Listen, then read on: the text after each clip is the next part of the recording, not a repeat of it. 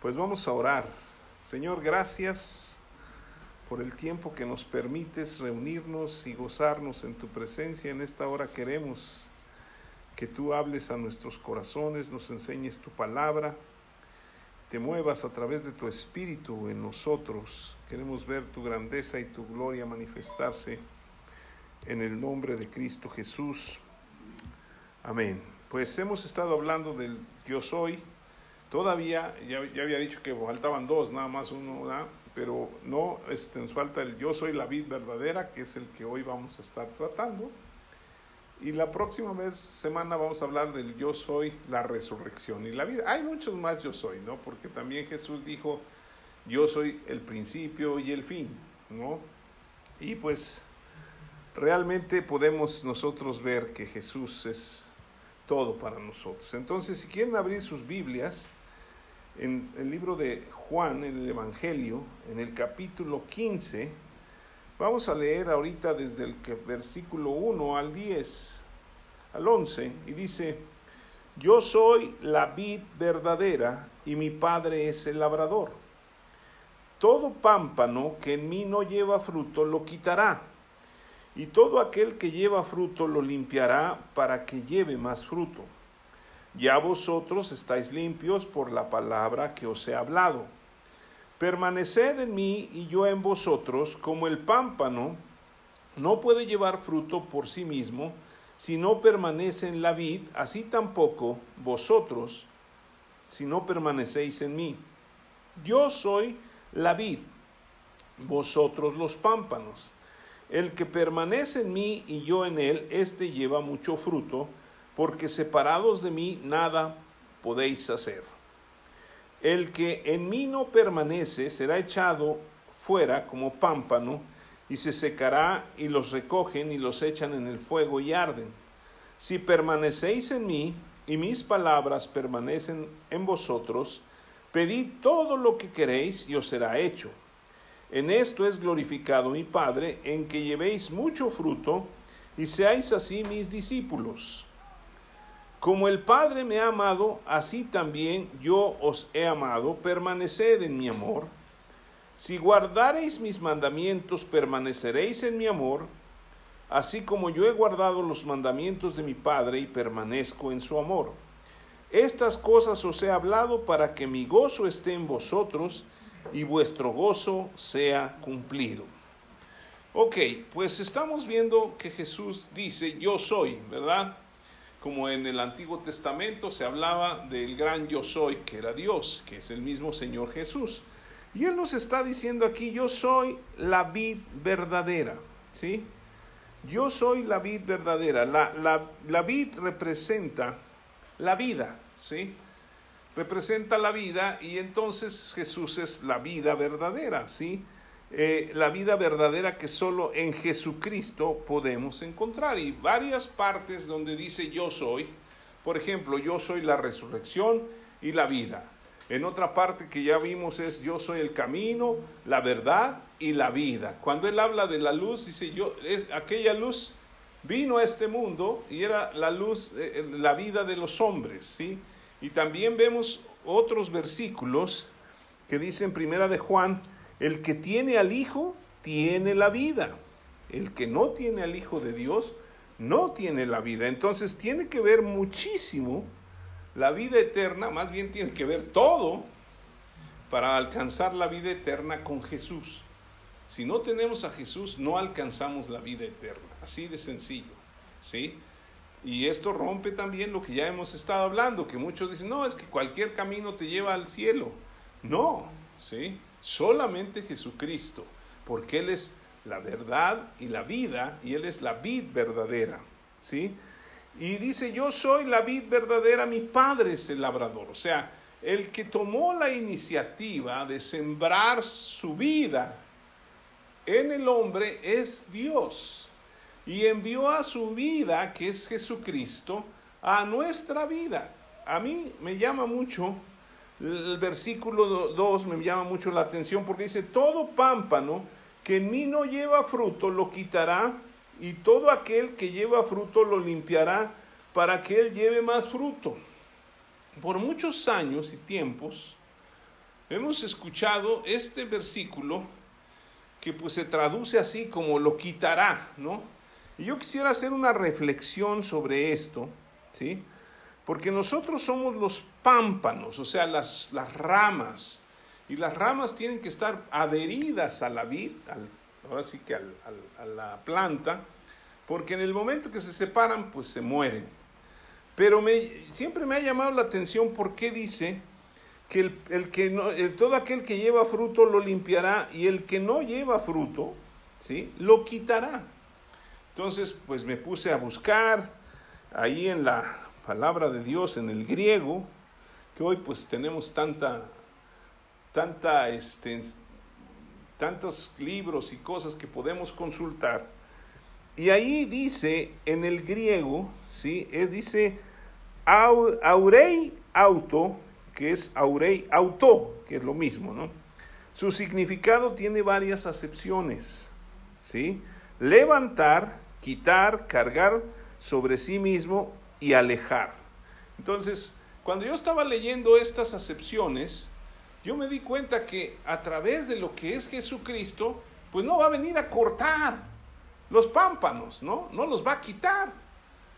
Sino que empecé a, investigar, nunca he estado en un viñedo, he echado a veces un vinito, ¿verdad? Pero no, me, no he estado en un viñedo y no, no he visto cómo se, se, se, se forman o, se, hacen crecer las uvas, ¿no?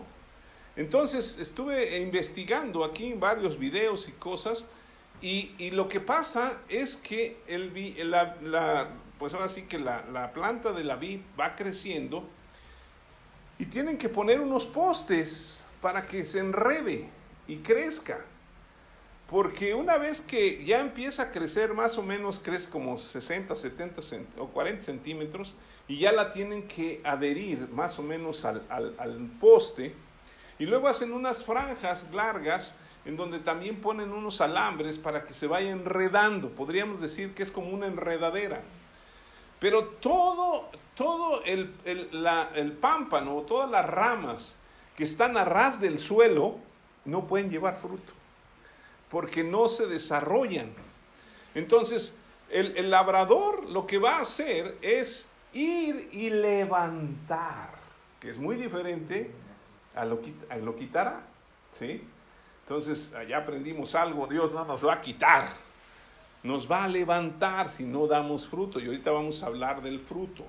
¿sí? Pero, pero simple y sencillamente, esto es levantarnos y acomodarnos para que podamos llevar más fruto. Y obviamente, si somos ya de los que estamos en, el, en el en el poste, en el tronco de arriba, pues vamos a llevar fruto y lo van a podar para que lleve más fruto.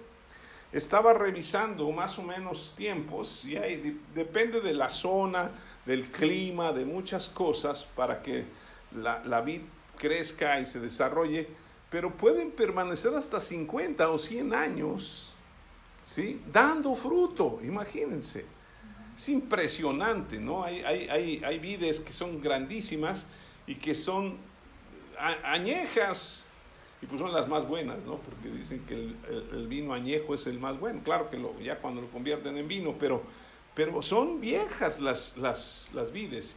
Y constantemente tienen que estarlas cuidando y vuelven a resembrar la semilla para que vuelva a crecer y la vuelvan a montar en el poste. Entonces vamos a hacer algunas este, cosas importantes aquí de lo que les estoy hablando en cuanto a la reflexión. Porque Dios nos ha salvado. Entonces, cuando yo he predicado y enseñado de que Dios nos ha dado de su gracia, pues su gracia es que ya nos perdonó y nos levantó. Entonces, ¿cómo nos va a cortar? ¿Sí? Y estaba tratando de ver, porque luego hay un versículo que dice que, que sí se, se, se cortan, ¿no? Pero Ahí se corta la persona, no se corta Dios. Pero lo vamos a ver más adelante. Pero, pero nosotros necesitamos aprender que no nos va a quitar, sino nos va a levantar, ¿sí? Entonces podemos traducir esto como que Dios nos va a levantar la vid para que lleve fruto debe estar arriba, ¿sí? Debe estar levantada, debe estar, no puede estar al ras del suelo, ¿sí? Y por eso necesita que el labrador venga y la levante.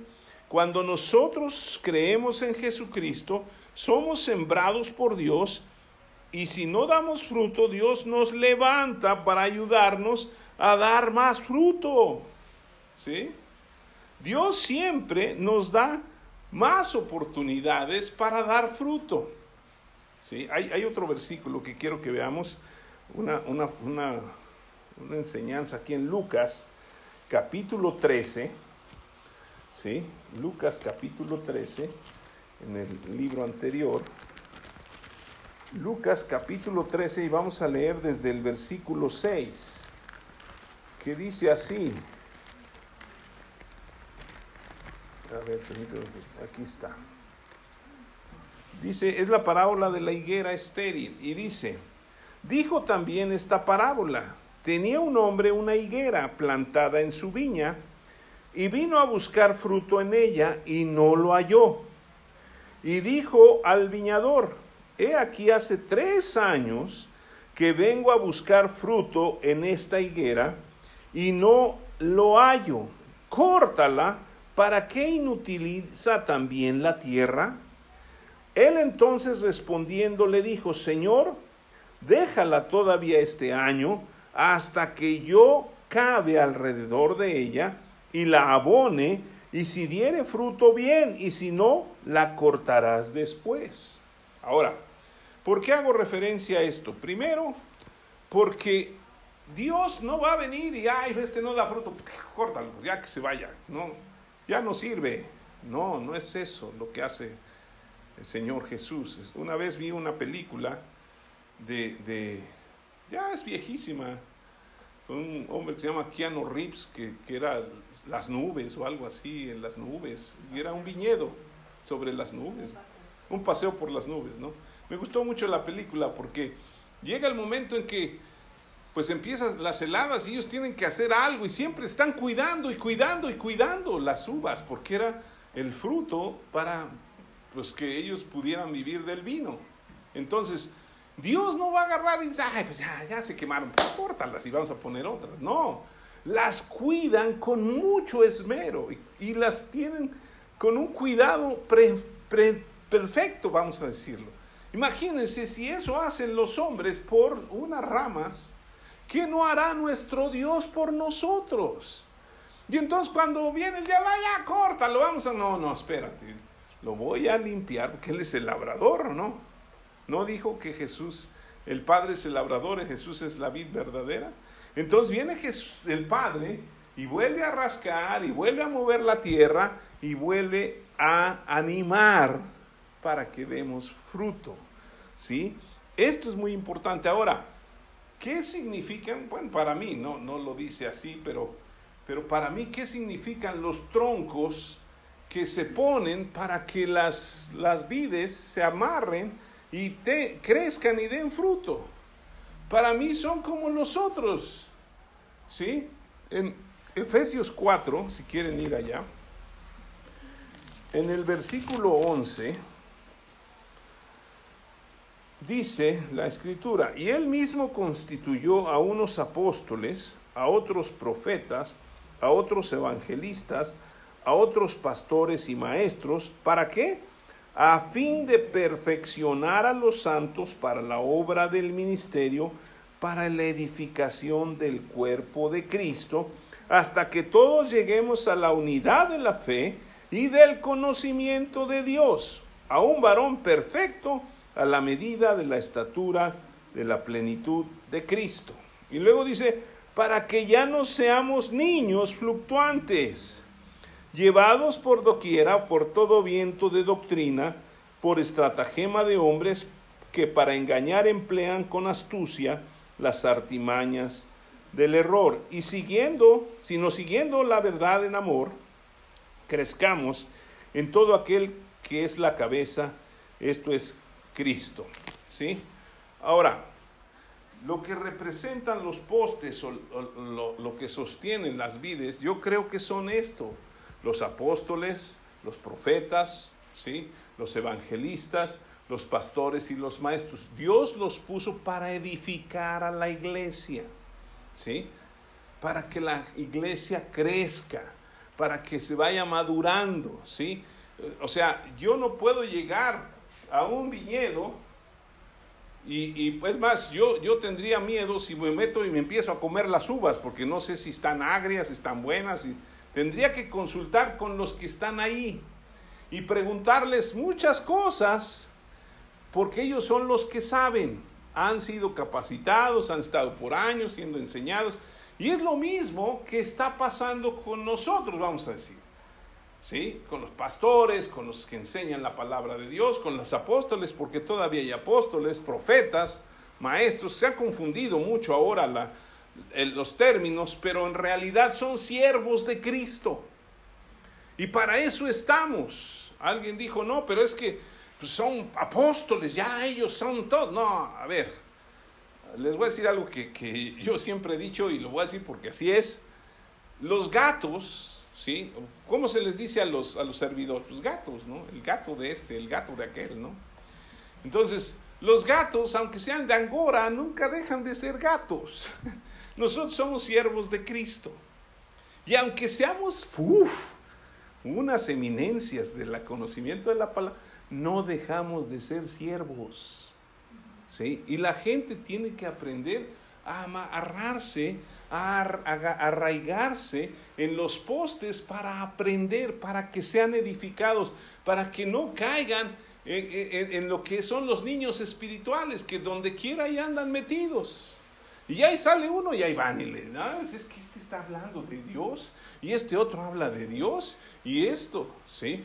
Y a veces tergiversando las escrituras, ¿sí? Por eso, una de las cosas que es muy importante refiriéndome a, que Jesús levanta o Dios levanta la vid en lugar de cortarla, lo que hace es aquellas personas que creen que pueden solitas edificarse a sí mismas conociendo a Cristo desde pequeños, están a ras de suelo.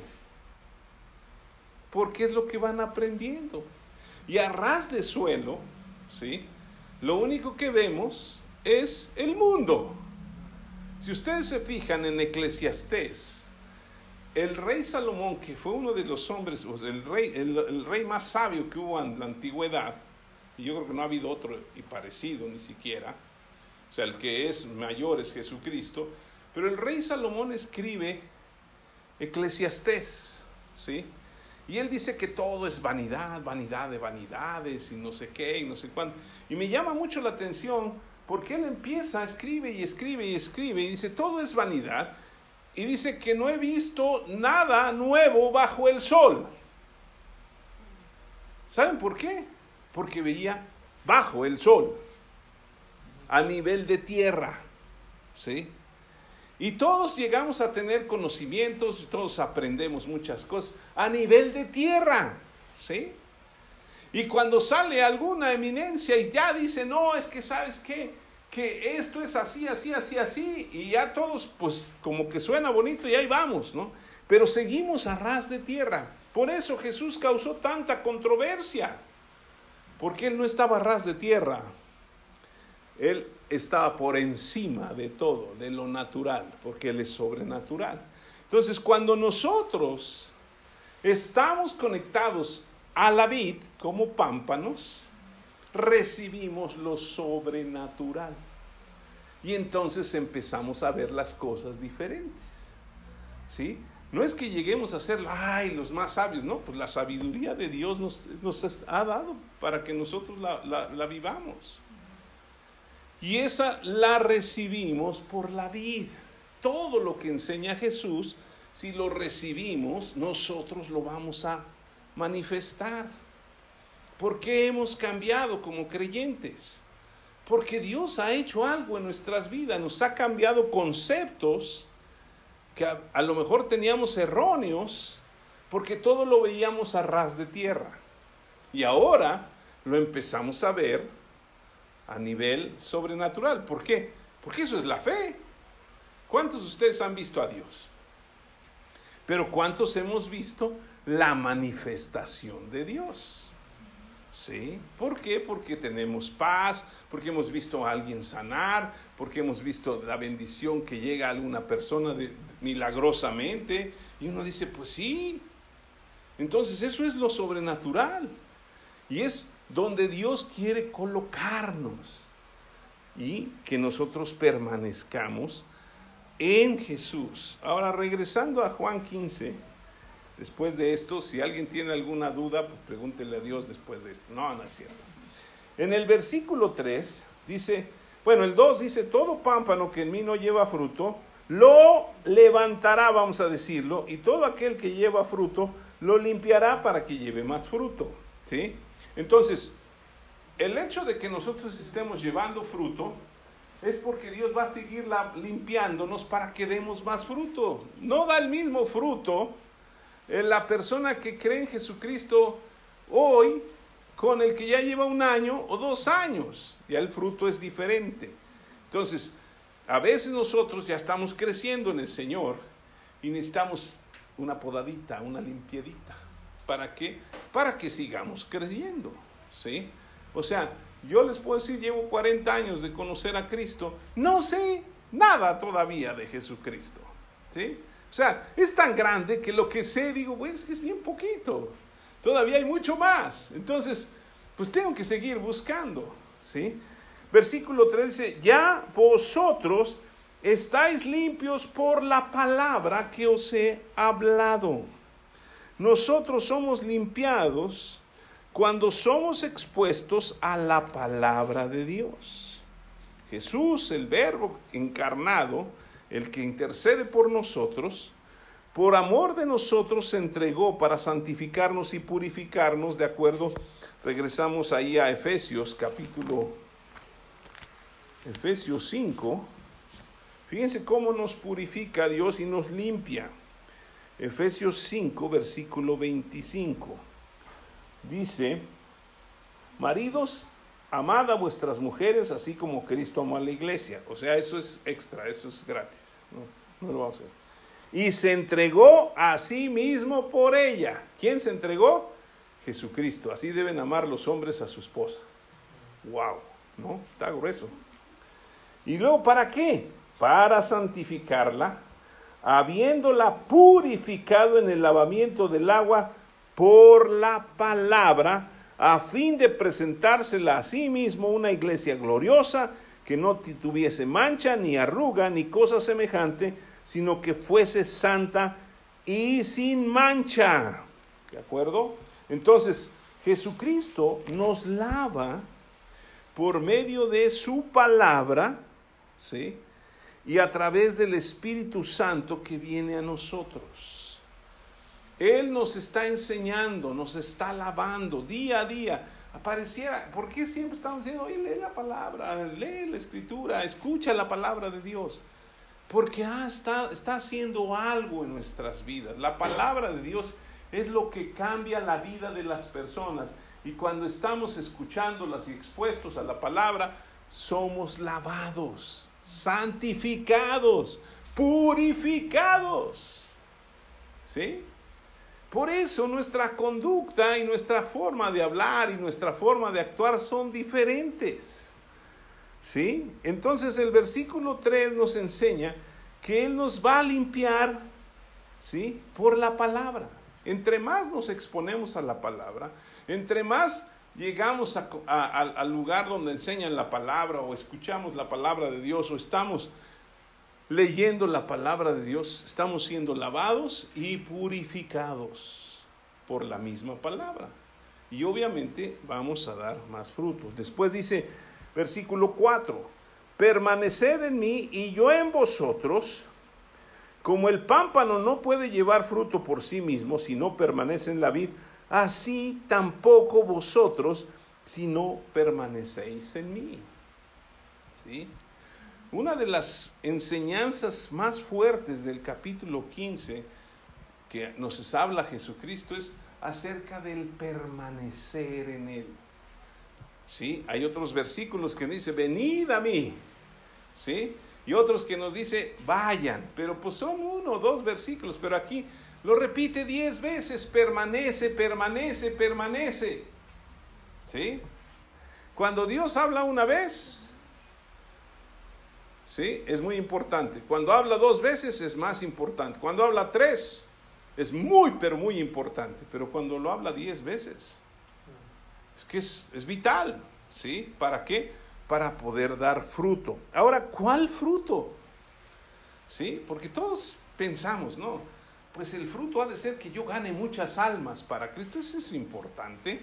Y eso se da cuando nosotros empezamos a crecer y compartir el Evangelio con otras personas. Pero ese no es el fruto. ¿Sí? Es parte del fruto. ¿Sí? ¿Qué puede ser? Bueno, que nuestra fe actúe con obras que correspondan a lo que creemos. ¿Sí? Si yo creo en Jesucristo, pues no voy a hablar mal de Jesucristo. Si yo amo a mi esposa, ¿sí? O lo voy a poner en ejemplo con otras personas que aquí no existen, ¿sí? Si hay un esposo, una esposa que ama a su esposo y que va con su, su mamá y va con su, sus amigas y todo el tiempo está hablando mal del esposo, ¿ustedes creen que lo ame? pues no, ¿verdad? O sea, no está haciendo acciones que correspondan a lo que está diciendo.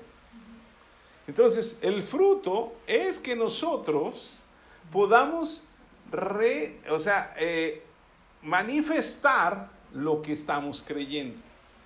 Si yo creo en Jesucristo y Jesucristo dice que ame yo a mis enemigos, pues los tengo que amar. Oye, pero es que tú no sabes lo que me hicieron. Bueno, ¿Crees en Jesús? ¿Crees en su palabra? Tienes que amar. Si me dice que tengo que perdonar, ¿sí? Porque si yo no perdono, no seré perdonado. Oye, pero es que lo que a mí me hicieron fue grueso. Miren, por mucho que sea, ¿sí? Jesucristo perdonó todos nuestros pecados. Y aún los que nosotros consideramos como que son terribles, ¿o no? Y los perdonó, si Él lo hizo cuando estaba en la cruz, lo que está, los que estaban gritando, crucifícale, y los que estaban ya, bájate ahí, que si eres hijo de Dios. Él dijo, Padre, perdónalos, ni saben lo que hacen. La gran mayoría de las personas nos lastiman y nos hacen cosas porque no saben lo que hacen. Ya después dicen, híjole, pues ya la regué, pero no se atreven a pedir perdón porque no saben cómo tampoco. Y si saben, luego dicen, no, pues ya mejor no le hablo y ya mejor me voy. ¿No? Pero Jesucristo nos enseña muchas cosas en su palabra. Ahora, en Santiago, capítulo 2, si quieren ir hasta allá, no está tan lejos, ¿verdad? Nomás hay que darle vuelta a las páginas. Santiago, capítulo 2, él es un, un apóstol de Dios muy, muy duro, pero nos dice y nos enseña algo muy importante, ¿sí? Santiago capítulo 2, y vamos a leer desde el versículo 14. Dice 2.14. 2.14. Hermanos míos, ¿de qué aprovechará si alguno dice que tiene fe? ¿Sí? Y no tiene obras, ¿podrá la fe salvarle?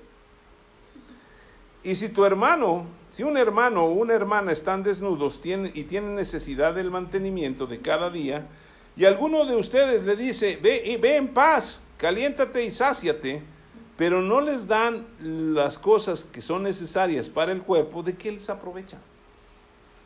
Así también la fe, si no tiene obras, está muerta en sí mismo. Pero alguno dirá, tú tienes fe, yo tengo obras, muéstrame tu fe sin tus obras y yo te mostraré mi fe por mis obras. Ahora, Aquí vamos a romper eso de que es por fe y no por obras, ¿no? Bueno, alcanzamos la salvación por fe, por creer en Jesucristo, no por las obras que hacemos nosotros, buenas. Pero la Biblia nos enseña que Dios nos rescató para que andemos en, una vida nueva y Él ha preparado las, las cosas en las que debemos andar. Simple y sencillamente él, dio dos mandamientos, amar a Dios por sobre todas las cosas y amar al prójimo como a nosotros mismos, ¿no? Entonces, Si nosotros hacemos su voluntad, si hacemos lo que Él nos dice, estamos haciendo obras que corresponden a la fe. ¿Sí? Hay una parte donde la escritura nos enseña que el, el hombre tenía dos hijos y le dice a su hijo mayor, ve, o al menor, no me acuerdo, pues uno de los dos, y le dice, ve a trabajar en mi viña. Y el otro dice, no, no, yo por qué voy a ir. No, no voy. Y al otro le dice, ve a trabajar en la viña. Y le dice, no, no voy, pero sí fue después. No, uno le dice, sí, yo voy, y no fue. Y el otro dice, no, no, yo no quiero ir, pero al final fue. ¿Quién hizo la voluntad? ¿Quién mostró obras correspondientes a lo que cree? ¿Sí? Si yo creo en Jesucristo, voy a actuar como dice la Escritura, como lo hizo Jesús. ¿Sí? Ahora, no vemos que Jesús, porque así lo, lo hemos enseñado a veces, y es cuando te pegan en la mejilla, pones la otra, pero eso es simbólicamente, porque yo me acuerdo que cuando estaba Jesús en el juicio, que lo estaban acusando para que ya lo crucificaran, le dieron una bofetada y no dijo, pues aquí está la otra. ¿O sí? O sea, no dijo eso. Pues yo, ya me diste en la derecha, ahora pégame en la izquierda. No, o sea, no quiere decir que no. Nosotros, o sea, él estaba mostrando que nosotros tenemos que actuar en lo que Dios es, en lo que Dios hace, en lo que Dios nos ha transformado. Si yo soy un hijo de Dios, tengo que representar a Dios aquí como hijo. Eso es el fruto. ¿Sí? Ya el ir y predicar el evangelio a, otra a toda criatura, eso es otra cosa también, que es parte del fruto. Pero nos habla y nos enseña en Gálatas 5:22, ahí, o sea, estamos entendiendo que las obras es, es parte de la fe, o sea, las obras que corresponden a lo que yo creo, ¿sí? Entonces, en Efesios, en Gálatas capítulo 5, nos dice cuál es el fruto que debemos dar de acuerdo al Espíritu Santo. En el versículo 22 dice, mas el fruto del Espíritu es amor, gozo, paz, paciencia, benignidad, bondad, fe, mansedumbre, templanza, contra tales cosas no hay esas son las partes del fruto del Espíritu. ¿Quieren saber cuáles son las partes del fruto del, mundo cuando andamos a ras de tierra? ¿Sí lo quieren saber? ¿Eh? Son horribles, pero ahí están escritas. Vea usted en el versículo, ahí mismo, ¿sí? Versículo 16 dice, digo pues, andad en el Espíritu y no satisfagáis los deseos de la carne porque el deseo de la carne es contra el espíritu y el del espíritu es contra la carne y estos se oponen entre sí. ¿Para qué? Para que no hagamos lo que queramos. ¿Sí? No, es que así soy, así me voy a morir. Pues, ay, muérete tú solo, ¿no? Porque así no es. Y luego dice, pero si sois guiados por el Espíritu, no están bajo la ley y manifiestas son las obras de la carne. ¿Cuál es el fruto que se da a nivel de ras de tierra? ¿Eh? Adulterio, fornicación, inmundicia, lascivia, idolatrías, hechicerías, enemistades, pleitos, celos, iras, contiendas, diserciones, herejías, envidias, homicidios, borracheras, orgías y cosas semejantes a estas, de las cuales os amonesto, como ya os lo he dicho antes, que los que practican tales cosas, ¿qué dice? No heredarán el reino de Dios. Yo prefiero estar del lado del versículo 22, que nada más es un versículo 22 y un poquito del 23, ¿no? Y no estar en los otros versículos. Pero ¿cómo se da ese fruto del, simple y sencillamente creyendo en Jesucristo y caminando en Él? No es que el, espíritu esté partido, el fruto esté partido. A ver, es una manzanota y la partimos en nueve partes y ya te toca a ti el amor, a ti el perdón, bueno, todo lo demás, ¿no? Es todo. Cuando viene Jesús a nuestras vidas, en realidad el, el fruto del Espíritu es el carácter de Jesucristo formado en nosotros. Así podemos tener amor, gozo, paz, paciencia, benignidad, bondad, fe, mansedumbre y dominio propio, o templanza. ¿Sí? ¿Sí o no? Usted ya se puede dar cuenta que ha cambiado. ¿Sí? Porque antes reaccionaba de una manera y ahora ya como que es más tranquilón. ¿Sí? Y dices, no, pues todavía me falta. Pues seguimos trabajando. O sea, Dios lo tiene que levantar. ¿Sí? Pues miren, puede, puede suceder que nosotros digamos, no, pues es que a mí me falta un chorro. A mí también. O sea, todavía yo vivo en un cuerpo que puede pecar, que no quiero hacerlo, pero a veces pasa. Entonces me puedo arrepentir delante de mi Señor, me perdona, me levanta, no me va a cortar. Ahora, me va a levantar y me va a acomodar y si yo sigo con Él, me va a limpiar para que dé fruto. Regresando ahí a... Entonces, las obras que corresponden a la fe es parte del fruto que nosotros tenemos que dar para que Dios siga obrando, porque Él está en nosotros. Pero vean, el versículo 4 es muy clave también, ¿sí? Dice, permaneced en mí y yo en vosotros, como el pámpano no puede llevar fruto por sí mismo si no permanece en la vid, así tampoco vosotros si no permanecéis en mí. Aquí ya tiene que activarse otra cosa. Y se activa la voluntad personal. Si yo quiero permanecer, yo me voy a meter, ¿o no? Si no, como dicen por ahí, a fuerza ni los zapatos entran, ¿no? Entonces, simple y sencillamente, tengo que tener yo la decisión de seguir y permanecer, pegarme a Cristo. ¿Sí? En palabras más actualizadas, podríamos decir que sin Cristo nada somos y fuera de Cristo nada podemos hacer. Entonces es muy importante la vida o, la decisión que nosotros tomemos de seguir unidos a la vida. ¿sí? Versículo 5 dice, yo soy la vid, vosotros los pámpanos. El que permanece en mí y yo en él, este lleva mucho fruto, porque separados de mí nada pueden, pueden hacer otra vez. ¿Sí? Entonces, nosotros lo único que tenemos que hacer es permanecer en Él. No tenemos que ser los grandes sabios bíblicos, no nos tenemos que saber 50 o 100 versículos. Porque yo conozco gente que repite la Biblia como perico y es fatal. ¿Sí? O sea, lo mismo pueden repetir 10 versículos que mentarle la madre a 25 mil personas. Y lo hacen. Y dices, bueno, ¿no dice la Biblia que sean gratos los dichos de mi boca y la meditación de mi corazón? Y que de la abundancia del corazón habla la boca. ¿Qué están hablando aquellos? Pues no corresponde a lo que tú crees. ¿Sí? Y luego dice el versículo 6, el que en mí no permanece será echado como pámpano y se secará y los recogen y los echan en el fuego y arden. No es porque Dios no lo quiera levantar, es porque mi decisión es no quiero permanecer.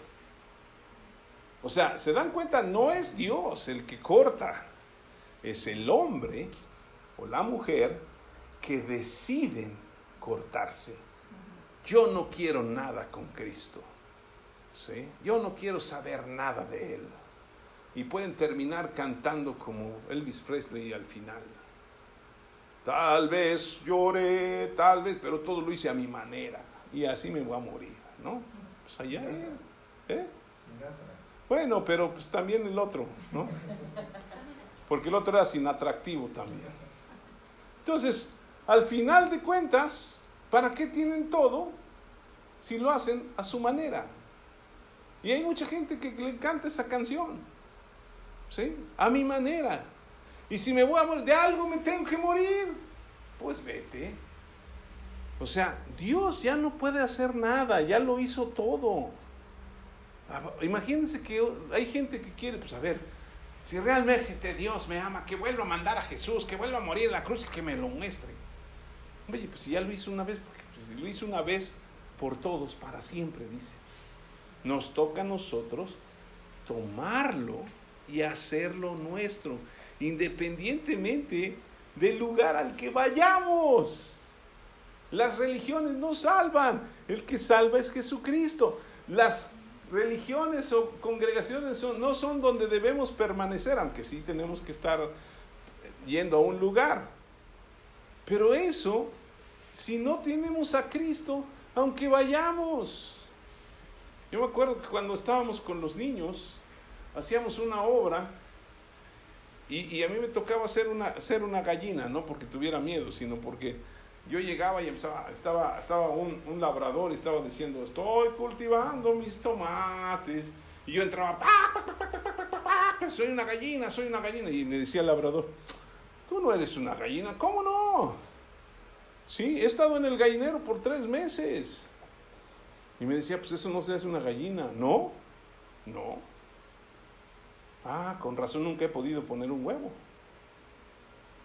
Y así pasa el avión, el, esto y el otro, y hasta que pasa una muchacha que viene cantando, aleluya, aleluya. ¿Y tú quién eres? Yo soy cristiana.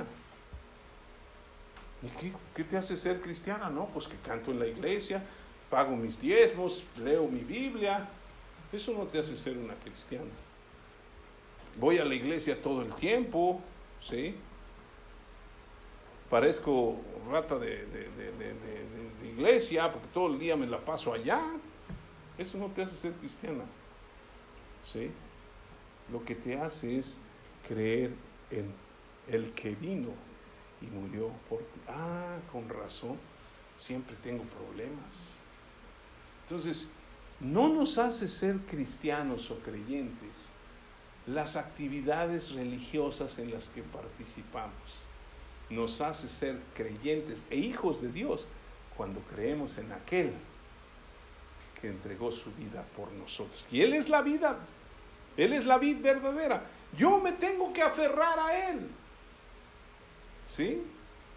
Él no me va a soltar, pero yo puedo tomar la decisión de soltar. Y entonces padecer las consecuencias. Y luego viene una promesa impresionante que si usted la hace, se va a maravillar. Dice, si permanecen en mí y mis palabras permanecen en ustedes, pidan todo lo que quieran y les será hecho. ¿A poco de veras? Sí, si su palabra permanece en mí y yo permanezco en él, yo puedo pedir todo lo que yo quiera. Aún lo que no se ha inventado, Dios lo va a mandar a inventar para que me lo dé. ¿Sí? Pero tengo que permanecer. Ustedes pueden leer cuántas veces ha dicho permanecer, permanecer. Ya llevamos varias. Y hasta el versículo 10 son 10, ¿sí? 10 veces. Permanece, permanece, permanece, permanece. ¿Y saben lo que más les cuesta a los creyentes? Permanecer. Ay, es que está re duro. Las reuniones son bien, bien temprano. ¿Sí? a las 2 de la tarde. ¿Cómo, voy a levantar esa hora si los domingos yo, yo trato de dormir? Yo también trato de dormir y a las 4 de la mañana estoy despierto. Y digo, bueno, pues ¿qué onda? ¿Por qué no duermo más? Es más, no me puedo quedar mucho tiempo acostado porque me empieza a doler el cuerpo. O sea, no es porque ya tenga mucha edad, soy joven todavía. ¿Sí? Pero a veces sí como que dices, ya, voy a descansar otro rato. No, yo me acuesto un rato y me dice mi esposa, duérmete para que descanses, porque normalmente me despierto a las 4 o 5 de la mañana y estoy orando y ahí estoy, pues ahí está, a veces me levanto, estoy dando la vuelta, entonces, y me dice, ¿por qué no te duermes? Digo, es que yo me acuesto y con eso descanso, de verdad, me acuesto y ya. Por eso cuando voy a la playa no hago nada, voy a descansar, me acuesto y no hago nada, no hago tráigame un, un, refresco, un agua o una, una, hamburguesa o algo, ¿no? Y luego ven que ya llevan todo. Y entonces dice uno, pues ¿qué? Eso es descansar.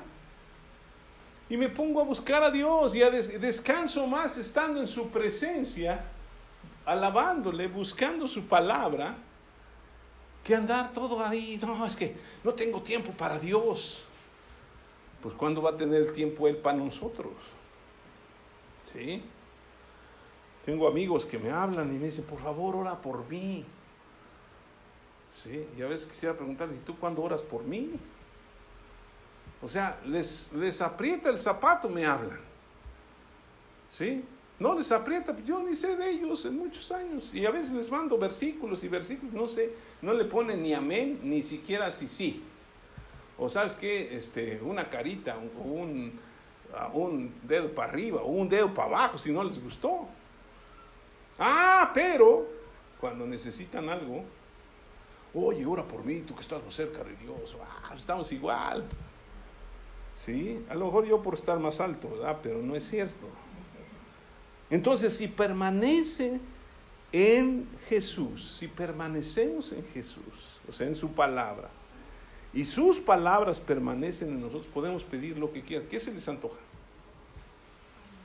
Yo estoy pidiendo a Dios que me dé una bendición en lo económico grande, para que podamos tener un lugar donde llegue mucha gente. ¿Para qué quiero tanto dinero? Pues miren, tengo ganas de ayudar a muchas, hay un, en Jicotepec hay un, lugar que se llama La Aldea, que tienen muchísimos niños de la sierra, huérfanos, y los enseñan ahí. ¿Cómo me gustaría llevarles, no solamente dinero, sino construirles algo y, y que tengan escuela y que tengan desayuno? O sea, ayudar para eso. Salomón, en una, cuando todavía no se volvía medio loco, pidió, Señor, dame mucho, hazme famoso para ayudar a tu pueblo. Y hay mucha gente que, no, que son muy famosos, hay médicos muy famosos, que dan muchísimo dinero a muchas áreas. Y no se les reconoce, ni, ni, anda uno, ni andan diciendo, ay, pues yo doy aquí. O sea, para eso sirven las riquezas. Claro, también nos podemos comprar unos camarones, ¿no? Pero pues, eso no es problema, ¿no? Pero de verdad, pidan, pidan. ¿Cómo le pedimos a Dios? Ay, Señor, pobrecito de mí, bendíceme, aunque sea con una moneda que, como andan los, que andan, ¿no? ¿no? tendrá una moneda que, por favor, le sobre, yo agarro 50 centavos. ¡Ah, qué tacaño! Pues es lo que estás pidiendo, la que me sobra. ¿No? Si me dijeron, oiga, tiene una moneda de 20 pesos, bueno, no tengo moneda de 20 pesos, tengo dos de a 10. Pero lo que pedimos recibimos, ¿o no? ¿Sí o no? Aunque sea una moneda, pues una moneda chiquilla ahí. ¿Sí o no? Así le creemos que es Dios. Y le pedimos, ay Señor, pues aunque sea, aunque sea un pan para hoy. ¿Sí? Ay, no, un pan, no, no, es, no es específico, es un pan duro. ¿Sí? Dios es grande. Y yo creo que se ofende cuando le pedimos pequeñas cosas. De verdad, yo, yo, yo tengo en mi corazón que vamos a crecer y vamos a tener un, lugar grande y vamos a, tocar muchísimas vidas. Y esas vidas van a ir. Es más, estoy orando, fíjense. Estoy orando todos los días porque Dios empiece un avivamiento, no con nosotros, no con los que estamos aquí, que es lo va a hacer, también vamos a hacer sino yo estoy orando que haya un avivamiento en toda la región de México. Que sea la iglesia que sea, pero que nos avivemos. Y que tu espíritu se mueva y que todos los que vayamos a predicar no estemos pensando si eres de acá, si eres de allá. ¿Sí? Y empecemos a cantar, no soy de aquí ni soy de allá, no tengo edad, ¿no? ¿Sabes qué? Vamos a predicar y que Dios haga milagros. Pero siempre, no, no, que empiece con nosotros. No, que empiece donde el Espíritu Santo quiera. Lo único que yo le pido es yo quiero ser parte. ¿Sí? Pero pedamos con fe. Yo no veo que, que, los hombres y las mujeres de Dios de la Biblia eran pobrecitos. O sea, ¿cómo era Abraham? Abraham lo bendijo Dios y tenía no sé cuántas, ni es más, ni sabía cuántas vacas y cuántos toros y cuántas ovejas y cuántos siervos, yo creo no ni sabía. Porque era uno de los hombres más ricos del mundo. ¿Qué era David? ¿Quién era Job? que de repente perdió todo y luego tuvo diez veces más. Hoy, Señor, no quiero que me pases por el trauma que sufrió el pobre de, Job, pero sí acepto la riqueza del diez, diez veces más. ¿Sí? Y a veces decimos, pero es que yo he dejado todo. Jesús les dijo a sus discípulos, cuando dijeron, nosotros hemos dejado todo, Señor. Y Él les dijo, todo aquel que ha dejado padre, madre, esposa, casa, todo, recibirá cien veces más en este siglo y en el venidero. Ay, qué exagerado Jesús. Pues, por eso me llama la atención cuando dicen, no, es que ustedes pura, pura, pura bendición, puro este evangelio de la prosperidad. Pues prefiero prosperidad, no, les voy a predicar del evangelio de la pobreza. ¿Quieren eso? Pues no existe. Jesús no agarró cinco panes y dos peces y ¿qué hizo? Recogieron doce cestas y alimentó a más de cinco mil personas porque contaron cinco mil hombres, las mujeres y los niños siempre son más. ¿Y qué hizo? No, no, no, más darles un pedacito para que no se vayan a, no les vaya a hacer daño en el, en el estómago. O sea, Dios es un Dios de abundancia. Jesús dijo, yo vine para darles vida y vida en abundancia. Sí, necesitamos pegarnos a la vida y pedir cosas. ¿Qué es lo que usted quiere? No me diga a mí qué quiere. Vaya delante de Dios, Señor, si es cierto esa escritura, yo voy a permanecer en ti y te pido esto. Y Dios lo va a hacer. Si usted lo cree y camina en eso. ¿Sí? Y sigue pidiendo.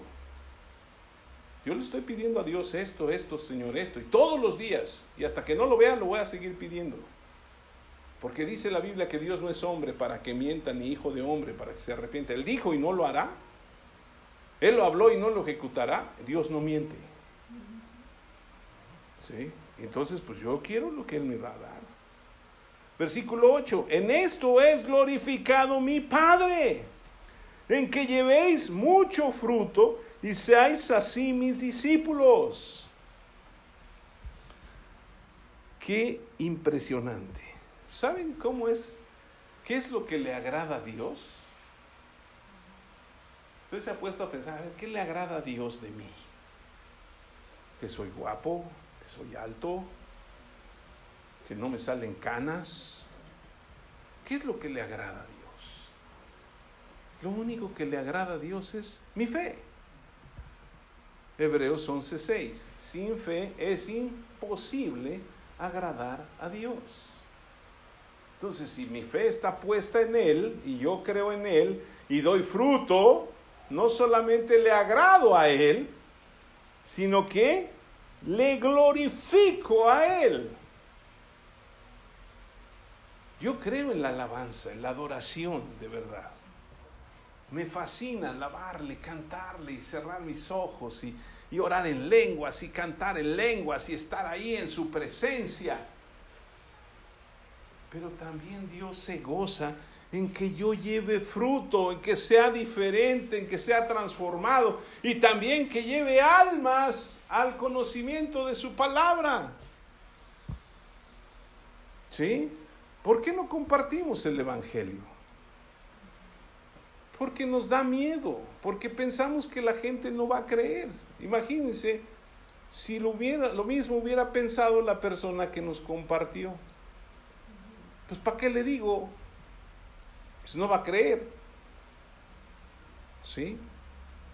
Y no necesitamos decirle, oye, es que la Biblia dice en el Salmo 153, 3, barriga llena, corazón contento. No, existe el Salmo 153, 3, ¿no? Entonces, necesitamos decirles que Dios cambió mi vida. Tú lo puedes ver, ¿sí? Soy una persona diferente he cambiado. Y a veces volteamos y decimos, pero si yo no he cambiado nada, pero si te das cuenta, has cambiado muchísimo. Has cambiado un montón. Pero lo que pasa es que nosotros somos muy exigentes con nosotros mismos. Y hay otras personas que nos ven y nos dicen, es que tú tienes algo que yo necesito. Y lo mostramos. Y ahí es cuando nosotros les hablamos de Jesucristo. ¿Cómo llevamos mucho fruto? ¿Sí? Dice el versículo 9, como el Padre me ha amado, así también yo los he amado. Permanezcan en mi amor. Si guardan mis mandamientos, permanecen en mi amor, así como yo he guardado los mandamientos de mi Padre y permanezco en su, amor. Estas cosas yo les he hablado para que tengan para que mi gozo esté en ustedes y vuestro gozo sea cumplido. ¿Sí? Y el mandamiento que da Jesucristo es que nos amemos unos a otros como Él nos amó. ¿Cuáles eran los mandamientos de Jesús? Los dos mandamientos cuando le preguntaron. ¿Cuál es el principal, más grande mandamiento? De acuerdo a Mateos 22, 37. Amarás al Señor tu Dios con todo tu corazón, con toda tu mente, con todas tus fuerzas. Este es el primero y más grande. Y el segundo es similar, amar a, a tu prójimo como a ti mismo. En estos dos mandamientos se cumplen toda la ley y los profetas. Ya no tenemos que estar pensando, ay, los mandamientos de la ley de Dios son diez. Que no eran diez, eran más de 400 mandamientos. Si hacemos estos dos, estamos glorificando al Padre, agradando al Padre y estamos dando más fruto. Y entonces Dios viene y nos limpia más, nos poda lo que sobra, somos transformados y vamos a llevar más fruto. Y cuando nosotros recibimos el gozo, nosotros somos bendecidos por Dios. Yo me gozo porque me voy a ir al cielo. ¿Sí? Ya no tengo temor. Y dice Nehemías capítulo 8 versículo 10 al final que el gozo del Señor es nuestra fortaleza. Por eso en la parte de una de las partes del fruto del espíritu es el amor, gozo. Y luego paz, ¿sí? Amor, gozo y paz. Esto viene de estar conectado a la vida, de permanecer en la vida, de estar aferrado a la vida. Sí o no, una persona que trae gozo en su vida se ve más fuerte. ¿Sí? ¿Cómo se ven las personas tristes? Todos que andan así. Y apenas si pueden caminar y arrastran los pies, ¿no? Y aunque tengan 50 años, dices, híjole, ya parece que tienen 90. Y en cambio uno que siempre anda riéndose, que siempre anda echando relajo, que siempre anda gozoso, ¿este qué le pasa, mano? No, no para. Siempre está activo, está fuerte, ¿no? Porque el gozo trae fortaleza. Y Jesús dijo, mi gozo, ¿sí? Estas cosas les he hablado para que mi gozo esté en ustedes y su gozo sea cumplido. Permanezcamos en la vida aferrémonos a la vida verdadera que es Jesucristo. Y si hemos estado a ras de piso, dejemos que Él tome con sus manos de amor y nos levante para que llevemos mucho más fruto. Señor, gracias. Gracias porque tu palabra nos muestra tu grandeza y sobre todo tu gracia y misericordia, que es el amor que tú nos has derramado. Porque tú no quieres cortar nuestras vidas, no quieres cortarnos de tajo. Tú quieres darnos más oportunidades, labrar la tierra, animarnos para que sigamos adelante, peleando la buena batalla de la fe. Señor, gracias por el Espíritu Santo que está con nosotros y en nosotros para siempre, con el cual hemos recibido el poder de Dios para dar testimonio de la verdad. Y gracias porque el Señor Jesús aún está intercediendo por nosotros día y noche delante del Padre. Y ahora nosotros somos justos porque Él nos ha justificado y ahora somos y lo declaramos la justicia de Dios en Jesucristo. Ayúdanos a permanecer en ti, a permanecer en tu palabra, a caminar conforme a tu voluntad y bendice nuestras vidas. Te lo pedimos en el nombre de Jesús. Y si usted se ha querido separar. Y usted puede decir, ¿sabes qué? Yo, yo, yo no llevo fruto, yo, yo voy a ser cortado. Usted puede adherirse nuevamente a la vida. Tan solo tiene que confesar a Cristo como su Señor y Salvador. Y si lo quiere hacer, yo le voy a pedir que repita estas palabras conmigo y diga así, Padre Santo, yo vengo ante ti y reconozco que soy pecador, pero ahora yo me arrepiento de todos mis pecados y te pido perdón. Señor Jesús, yo abro mi corazón y te invito a entrar a mi vida. Llénala, Señor. Yo te confieso con mi boca, Jesucristo, tú eres mi único Señor y mi Salvador. Y creo en mi corazón que Dios te levantó de los muertos y ahora soy salvo. Señor, ayúdame a caminar contigo y en tu palabra. Yo quiero ser tu discípulo. Te lo pido en el nombre de Jesús. Amén.